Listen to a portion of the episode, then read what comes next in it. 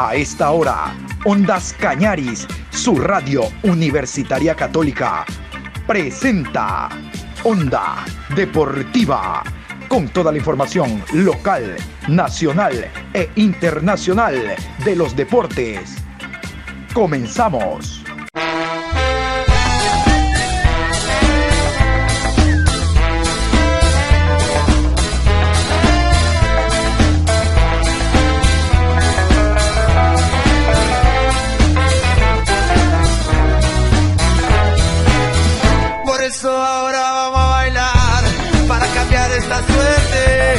Sabemos gambetear para ausentar la muerte.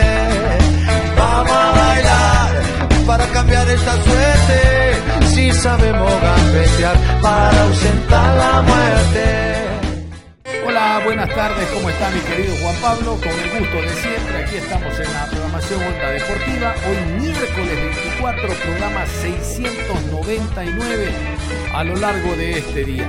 El campeonato nacional está parado, ya en la mañana habíamos hecho un análisis con un colega de la ciudad de Guayaquil, pero hoy les voy a contar unos chismes realmente buenos. El primero, se reunió la directiva del técnico universitario con su director técnico hablamos de Cheche Hernández. Cuatro horas de reunión, el técnico continúa, pero eso sí, deben incorporarse jugadores. ¿Quieren resultados? Bueno, a Obando no me lo votan, el lateral derecho colombiano, y me traen jugadores. Recuérdense que Ibarwen se fue el corroncho, el número 9. El hombre ha pedido nacionales y un extranjero. Nacionales no sé de dónde sacará, pero extranjero sí. En el mercado hay algunas carpetas que está manejando técnico universitario. Hay entonces estratega en el cuadro ambateño, continúa Cheche Hernández. Algo similar en el Emelec, después de la derrota del día domingo ante el equipo de 9 de octubre, muchos fueron los rumores de que si se iba o no Rescalvo. Bueno, el día de ayer en reunión de comisión de fútbol, que finalizó a las 11 horas con 30, el presidente Nasib Neme Antón ratificó a Ismael Rescalvo como director técnico, por lo menos hasta fin de año cuando tiene contrato. El técnico no se va, descartamos esa opción. Y la tercera, se habló también en la mañana y tarde de ayer de un supuesto, una supuesta bronca entre Tapiero y un jugador del equipo de Sociedad Deportiva Aucas. Bueno, no ocurrió absolutamente nada. Yo entiendo que la inactividad también para determinadas personas, no habiendo fútbol, hace que se inventen rumores, pero no así. De que Tapiero se había peleado con Biotti, que se habían ido a los puños y demás. No, no, no. Tapiero no juega porque está lesionado. Y de golpes, nada que ver. Mejor entremos a otra cosa. Como decíamos en la mañana, los equipos se están moviendo, tratando de readaptarse físicamente a propósito de la para de campeonato. Y es momento para en algún club contratar jugador hasta el próximo día viernes y en otros para conocer opiniones y punto de vista de los presidentes. Este es el caso del economista José Delgado, el máximo eh, dirigente del conjunto del Delfín Delgado intenta a toda costa volver con su equipo a torneos internacionales. Recuerden ustedes que el Delfín eh, pateó el balde en el tema campeón nacional en costa. Antes había sido campeón, aparte de Barcelona y Emelec, eh, a nivel de equipos de la costa, ninguno más. Everest, 9 de octubre, eran vicecampeones y acompañaban a los campeones pero en el 2019 realmente que lo hecho por el Delfín fue muy llamativo. Recuerdan ustedes que a año seguido Delfín participa en un torneo internacional. Antes con el MLE disputando la final y después con Liga Deportiva Universitaria de Quito ganándola cuando Fabián Bustos era su técnico. Se vendieron muchos jugadores, hubo una oxigenación económica para el equipo interesante al margen del dinero que entrega a Conmebol por participación en Copa Libertadores. Bueno, eso es lo que busca el economista José Delgado, reestructurar su equipo, aprovechar la para. Lo ha intentado contratando un nuevo técnico este año, el caso de Paul eh, Vélez, técnico nacional, pero espera a toda costa volver por la senda del triunfo y que nuevamente el estadio Hokai sea ese escenario inexpugnable para equipos tanto de costa como de sierra. Vamos a escuchar entonces al presidente del Delfín, el economista José Delgado. Bueno, yo creo que tenemos que dar más como equipo. Eh, tenemos un cuerpo técnico que es nuevo, eh, muchos jugadores incorporados y ha costado tener la regularidad y más que todo ganar acá en casa. Pero estamos muy tranquilos y estoy muy contento con el trabajo del cuerpo técnico liderado por el, profesor Paul Vélez, así que estoy convencido que los resultados van a llegar. Yo creo que eh, vamos a llenarnos de la paciencia y esperar estos días de para para que el profesor pueda trabajar con más tranquilidad y con las incorporaciones que se han hecho y los resultados van a estar ahí porque el equipo tiene un buen plantel y a un buen cuerpo técnico seguramente los resultados van a llegar. Este cuerpo técnico se caracterizó en algún momento por darle la oportunidad a chicos. Acá hemos viendo que Alman está por allí eh, teniendo minutos, titularidad, algunos activos del plantel. Respecto a eso, los activos que tiene el Delfín Sporting Club, que le viene bien que estos muchachos se vayan mostrando. Bueno, sí, el equipo del Delfín ha venido trabajando dentro de las divisiones inferiores desde el 2014 que nosotros tomamos el plantel. Lógicamente son resultados que se lo ven en 6, 8 años, pero de ahí hemos tenido jugadores importantes que han venido de, ese proceso, ¿verdad? Alman uno de ellos, eh, Reyes, eh, Mesías en el Manta, Domínguez, eh, Nazareno, Caicedo, bueno, muchos chicos que han salido del proceso, pero que es producto de todo el trabajo que se ha hecho. Lamentablemente la, la, pandemia ha cortado el trabajo de los jóvenes, no solamente en el Delfín, sino a nivel del mundo, pero que hay que retomarlo con tranquilidad esos trabajos porque por encima de todo está el cuidado de la vida, ¿verdad? Aparte de la formación de los chicos, pero que esperemos que la pandemia en cualquier momento no la tengamos y volvamos todo a la normalidad para seguir trabajando y seguir teniendo chicos profesionales dentro del plantel.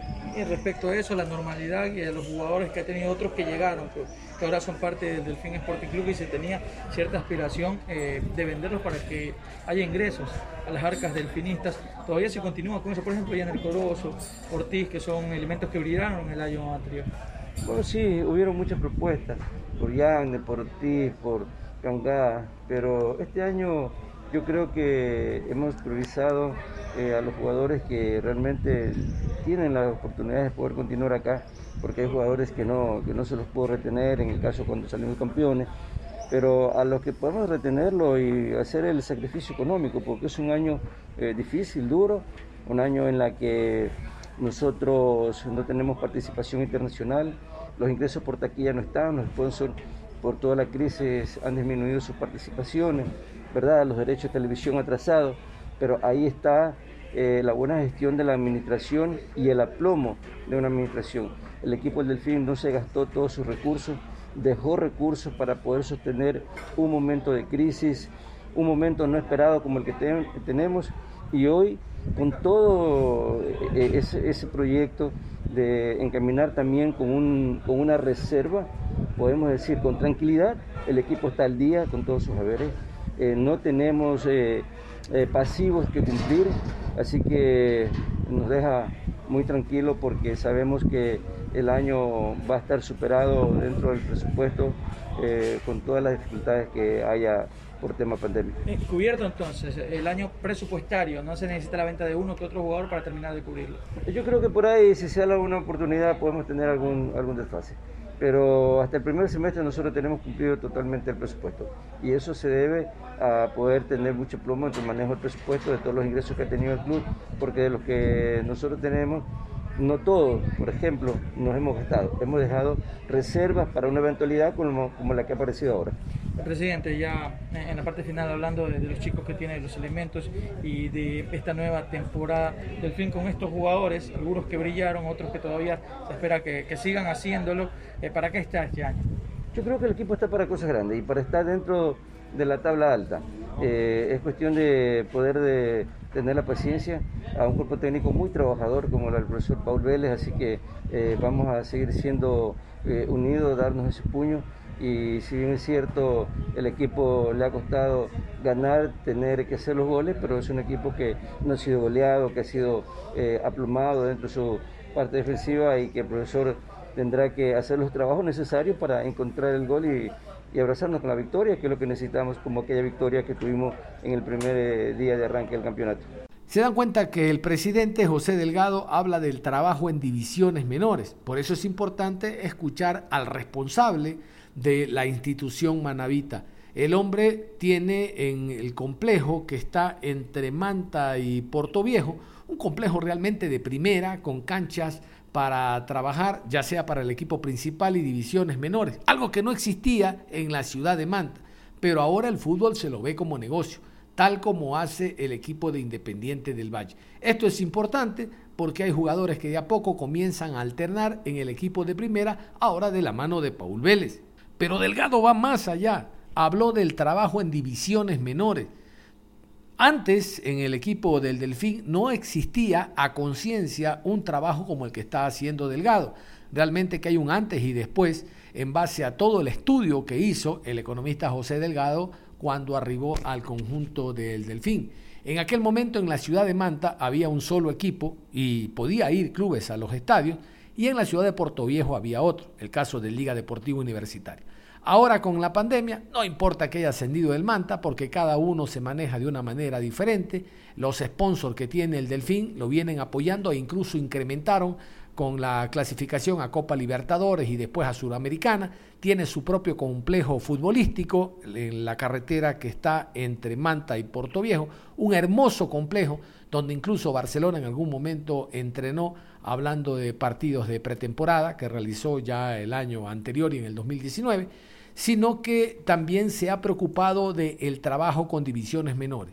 Hay un equipo filial que tiene el, Delfín en la primera, en la segunda categoría del torneo, en la segunda categoría que está participando, se dan cuenta que es algo similar a lo que hace Independiente del Valle. Independiente Junior en primera B, Independiente del Valle en primera A.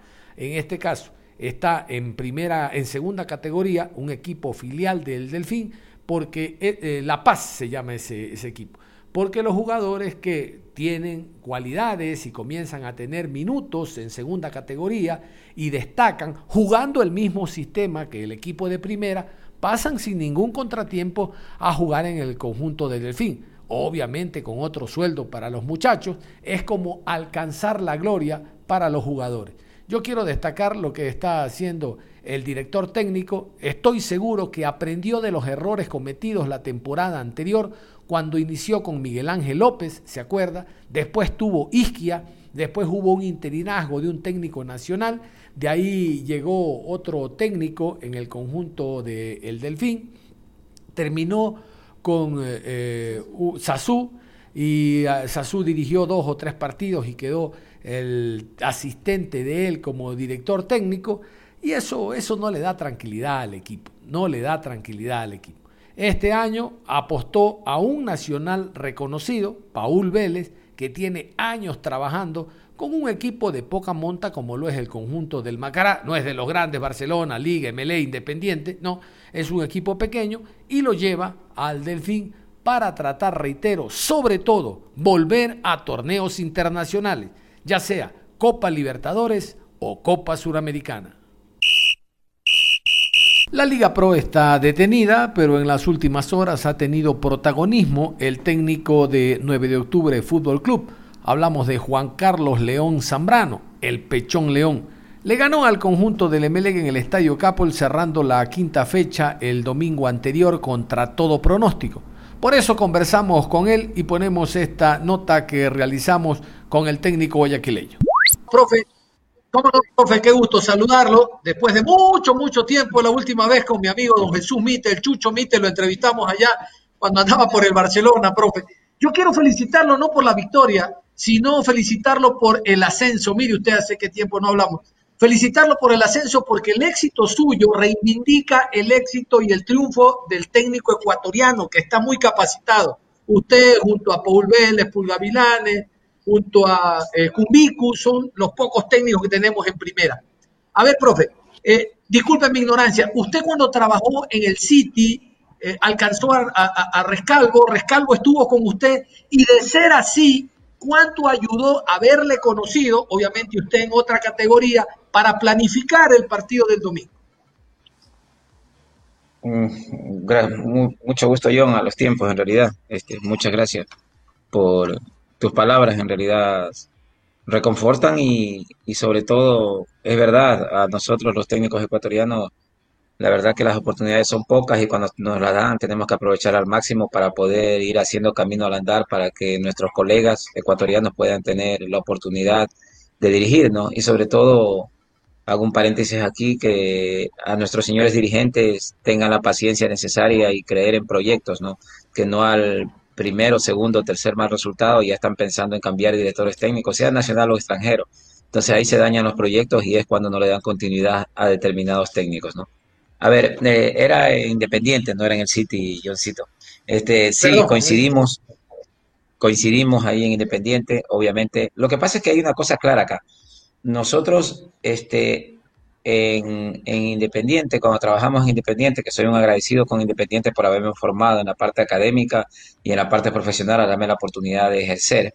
Este, hay un modelo de juego establecido que el modelo de juego obviamente es un modelo de institución, es del club. Entonces, ese modelo de juego, todos los técnicos de las diferentes categorías tienen que aplicarlo. Entonces, nosotros ya teníamos muy clara la forma de jugar y obviamente teníamos que buscar la forma de contrarrestarlo. El año anterior, nosotros, como tú muy bien, lo decías, nosotros jugamos en contra de Independiente Junior, lo jugamos en Quito, un partido que lo perdimos 2 a 0 cuando no teníamos que haber perdido ese partido porque jugamos bien en Quito. Y acá, obviamente, lo ganamos 5 a 1, si mal no me recuerdo, lo ganamos Independiente Junior. Nosotros ya contrarrestando, porque nosotros fuimos los creadores del modelo de juego, porque todos los técnicos que estábamos en ese tiempo fuimos los que tuvimos un viaje a, a Qatar, a Doha específicamente, donde ahí fue hecho el modelo de juego nuestro. Somos algunos técnicos que hoy por hoy ya no están en institución, pero fuimos los que creamos el modelo de juego institucional. No es de un entrenador. El modelo de juego independiente es institucional. Por eso ellos contratan técnicos que vayan con el modelo de juego. Entonces, eso ayudó mucho, obviamente, a tener un modelo de juego que había, que el profe Rescalvo lo maneja. Y obviamente que hoy tiene las armas mucho más que nosotros para poder hacer daño y poder implementar ese modelo de juego. Porque tú para implementar un modelo de juego de ese, de ese estilo, tú tienes que tener un equipo y una plantilla que tenga mucha jerarquía y Obviamente eso es costoso, ¿no? Los presupuestos son grandes para poder eh, tener jugadores con esas características y ese perfil, ¿no? En ese sentido nosotros teníamos claro cómo jugaban ellos y obviamente que no es que se nos hizo fácil, sino que nosotros más o menos sabíamos lo que podían, cómo podían hacernos daño ellos y cómo le podíamos hacer daño a nosotros. En ese sentido nosotros tenemos claro el modelo de juego porque nosotros lo creamos, vuelvo a repetir. Entonces se nos hizo un poco más llevadera la Claro que sí. Entonces ese modelo de juego es de esperar, de tapar circuitos de salida, de esperar que el equipo ataque, se desgaste física y psicológicamente, anímicamente al ver que las cosas no le salen y ustedes con el segundo aire, en base a lo que esperaron, atacar y como en efecto ocurrió, que en minutos finales ustedes marcan el gol en base a la desconcentración del MLE, al desgaste quizá puede ser, eh, eh, profe, que hubo en el partido. Exacto, ¿no? Pero, o sea, el modelo de juego, el nuestro, fue de neutralizar el modelo de juego de ellos. O sea, nosotros la táctica que utilizamos fue para neutralizar el modelo de juego de ellos, que es un juego muy posicional, es un juego que tiene posesión en campo contrario, es tratar de jugar de mitad de campo para allá para someter al rival por medio de la posesión, las triangulaciones y juego interior para después buscar por bandas y terminar profundamente en lo que es con el centro delantero, ¿no? Entonces, nosotros lo que tratamos es de neutralizar ese juego. Vuelvo a repetir, ese es el modelo de juego que también lo hace Independiente, ¿no? Nosotros lo que hicimos fue neutralizar todos los posibles conexiones que podían tener ellos, los circuitos de juego que podían hacernos daño y nosotros tratamos de neutralizarla. Hay veces no funcionó, hay veces no, porque uno no puede sostener las individualidades que tiene Melec son muchas y no puede sostener 90 minutos sin dejar que ellos te hagan daño. Ellos nos hicieron daño en varias facetas del partido, pero gracias a Dios no terminaron convirtiendo. Y exactamente, nosotros sabíamos que Emelec, llegando un momento determinado, a partir, los primeros minutos siempre son muy intensos ellos. Ellos en campo contrario recuperan el balón tras pérdida, lo hacen muy rápido. Entonces, esa intensidad y ese mismo desgaste que ellos tienen por proponer, eso después les juega en contra porque a la altura del minuto 25 o 30, si se darán cuenta, ellos comienzan a bajar la intensidad un poco y les comienza la parte física a mermar. Entonces, esos eran los momentos que nosotros teníamos que aprovechar y lo sabíamos muy bien. En ese sentido, nosotros sabíamos que pasado los 30 minutos, 35 minutos, sabíamos que íbamos a encontrar esos espacios y mucho más con la desesperación de ellos, como lo acabas de decir. Nosotros lo que queríamos era mantener el cero en nuestro arco y jugar con la desesperación de ellos, porque tú ya entras en ansiedad, que a nosotros también nos ha pasado. Llega un momento cuando un equipo se te cierra y un equipo no te deja espacios, tú entras en ansiedad y ahí vienen los errores no forzados que llamamos, ¿no? Entonces, en ese sentido, esperamos bastante bien y en las contras, si te das cuenta, los últimos minutos nosotros tuvimos unas tres contras que no tomábamos buenas decisiones y por eso no pudimos haber concretado antes, pero gracias a Dios se dio el gol y es el resultado de un trabajo que lo hicieron a la perfección mis jugadores de lo que planificamos para este cotejo. Ya entrando al partido, ¿cuál es el análisis que hace Juan Carlos León en torno a la victoria, en general en torno al compromiso jugado en el Capue? Bueno, nosotros siempre trabajamos y planificamos en, con miras a ganar los partidos, ¿no? En este caso, nosotros contra Melé lo habíamos analizado bien y sabíamos que podíamos tener nuestra chance de ganarlo, ¿no? Porque en el análisis que habíamos hecho de los partidos que habían jugado de local, lo, lo visualizamos que en un momento determinado, si estábamos finos y si defendíamos bien y no le dábamos radio de acción con el juego interior y el juego de bandas que tienen muy bueno ellos, nosotros podíamos hacerle daño en las contras, que es una debilidad de las que tienen ellos, ¿no? Entonces, nosotros sí estábamos convencidos que podíamos ganarlo. Nosotros a la interna nuestra, el día sábado en la charla, viendo el video y viendo cómo ellos se organizaban tanto en ataque como en defensa, nosotros dijimos, podemos tener nuestra chance, porque trabajamos el partido en relación a virtudes y defectos de ellos, ¿no? Entonces, esa fue la clave para nosotros conseguir un buen resultado. Pero obviamente que pudimos ganarlo como también pudimos perderlo, porque ellos también tuvieron dos opciones claras entonces, gracias a Dios, nosotros pudimos convertir el gol a lo último y terminamos ganándolo. En realidad, Fernández es un jugador que de a poco ha ido de menos a más, ¿no? Cuando llegó le costó un poco la adaptación y un poco entender el modelo de juego que nosotros queremos implementar, pero al mismo tiempo se adaptó rápido, se adaptó rápido y es uno de los jugadores claves para nosotros, es un puntal ahí con en la defensa conjuntamente con Becerra, que son los que más han jugado. ¿no? Y obviamente él es uno de los que mejor entiende lo que nosotros queremos en determinados partidos y con determinados rivales. En ese caso entró Lucas y Lucas para nosotros fue una pieza fundamental en, en el ascenso también, ¿no? Conjuntamente con Frickson Erazo fueron los que trabajaron todo el año prácticamente. Entonces Lucas obviamente no tenía ritmo de competencia, le costó un poco al principio, pero después él sabe de nuestro modelo de juego y qué es lo que queremos. Estuvo el año anterior con nosotros y por eso tuvo un buen partido. ¿no? Obviamente la falta de ritmo de competencia pasa factura, pero lo vimos bastante bien y hizo un buen trabajo. ¿no? Iniciando el año, Cáceres y Cetre eran los dos volantes 5 que tenía el conjunto de 9 de octubre. Es a partir de la segunda fecha que varía la primera línea de volantes con Jaramillo y Cortés. Cuéntenos esta transición, profe. Sí, comenzaron jugando Casares y, Cetre. Este, René Jaramillo tenía una lesión, ¿no? Él se lesionó en los partidos que tuvimos de preparación. Él se lesionó lastimosamente, se dieron cuenta, no estuvo ni en la presentación a la Noche Amarilla él tampoco estuvo. Entonces, él cuando se recuperó, sabemos que él es uno de los que más tiempo ha estado con nosotros en Independiente Junior, entonces él conoce el modelo de juego que necesitamos bastante bien. Ya tenemos alrededor de cuatro o cinco años trabajando con él. Entonces, él fue una pieza fundamental para nosotros el año anterior en el ascenso. Entonces, estos chicos, obviamente que tuvimos que comenzar a, a cambiar de jugadores en un momento determinado porque necesitábamos un poco más de posesión en campo contrario cuando nosotros atacábamos y un poco más de posesión de balón cuando nosotros recuperábamos el balón. Entonces en ese caso lo pusimos también a Dani Cabezas, que Dani Cabezas nos dio un poco más de equilibrio. Él siendo un volante más enganche, lo retrocedimos un poquito para que nos dé una salida clara, ¿no? Cuando recuperáramos el balón y tuviéramos un poquito de posesión. Lastimosamente, en el caso de Cortés, él venía de una para de tres semanas y él este, le pasó factura a la parte física, ¿no? A pesar que es muy joven, él recién comenzó a entrenar esta semana. Es un jugador que nos brinda mucha salida, ida y vuelta. Si se dieron cuenta, él con lo que el trabajo que lo mandamos a hacer, que le tape la salida, Gracia lo hizo bastante bien, porque Gracia ya se soltó un poco más cuando, eh, cuando cambiamos ya a, a Joan, lo cambiamos por Gómez, entonces le costó un poco a Gómez entrar en partido. Entonces, en ese sentido, ellos nos dan mucho equilibrio, nos dan mucha más posesión de balón y nos dan salida más clara, ¿no? Eso es lo que hemos mejorado en estos últimos tres partidos. Antes del gol hubo una mano clarísima por parte del defensa central del Emelec Vega. Bueno, gracias a Dios llegó el gol para ustedes. pero el tema arbitral le preocupa, son algunos errores que se cometen, no solo con 9 de octubre, sino en general en la Liga Pro. Bueno, los señores árbitros, yo siempre hablo de, la, de los errores de buena fe de los árbitros, ¿no? En este caso, creo que es un error de parte de él porque él está muy cerca, está cerca de la jugada. Bueno, queda para interpretación también según el reglamento, porque el reglamento hay veces uno lo acomoda a la situación que está viviendo. Entonces, en ese sentido, nosotros estamos tranquilos porque más allá de que el árbitro no pitó el penal, nosotros ganamos el partido, gracias a Dios. Pero si no lo hubiésemos ganado, igual no, no se hubiese estado hablando del tema, porque nosotros no somos muchos de hablar del árbitro.